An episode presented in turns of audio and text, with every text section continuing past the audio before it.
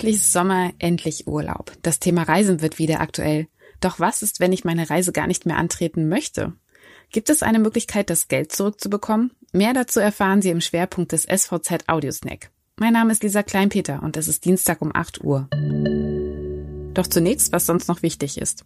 Auch 2021 soll Sabi Naidu sein wegen des Coronavirus abgesagtes Konzert in Rostock nicht nachholen.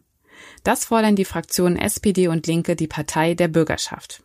Hintergrund sind mehrfach rassistische, antisemitische und homophobe Äußerungen des Mannheimer Sängers.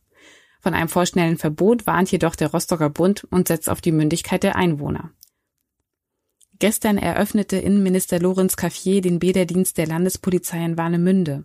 Bis zum 14. September werden insgesamt 202 Beamte im Einsatz sein. Ein besonderes Augenmerk liegt dabei auf Verstößen gegen die Corona-Vorschriften.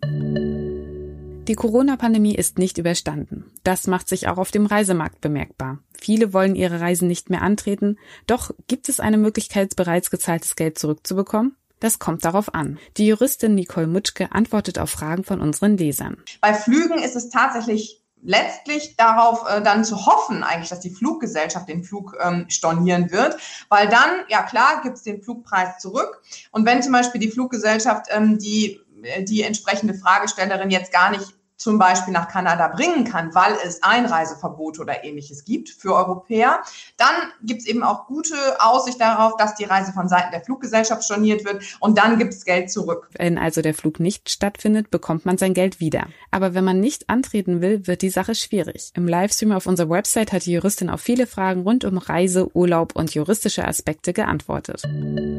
Alle Artikel zum Nachlesen finden Sie auf svz.de slash audiosnake.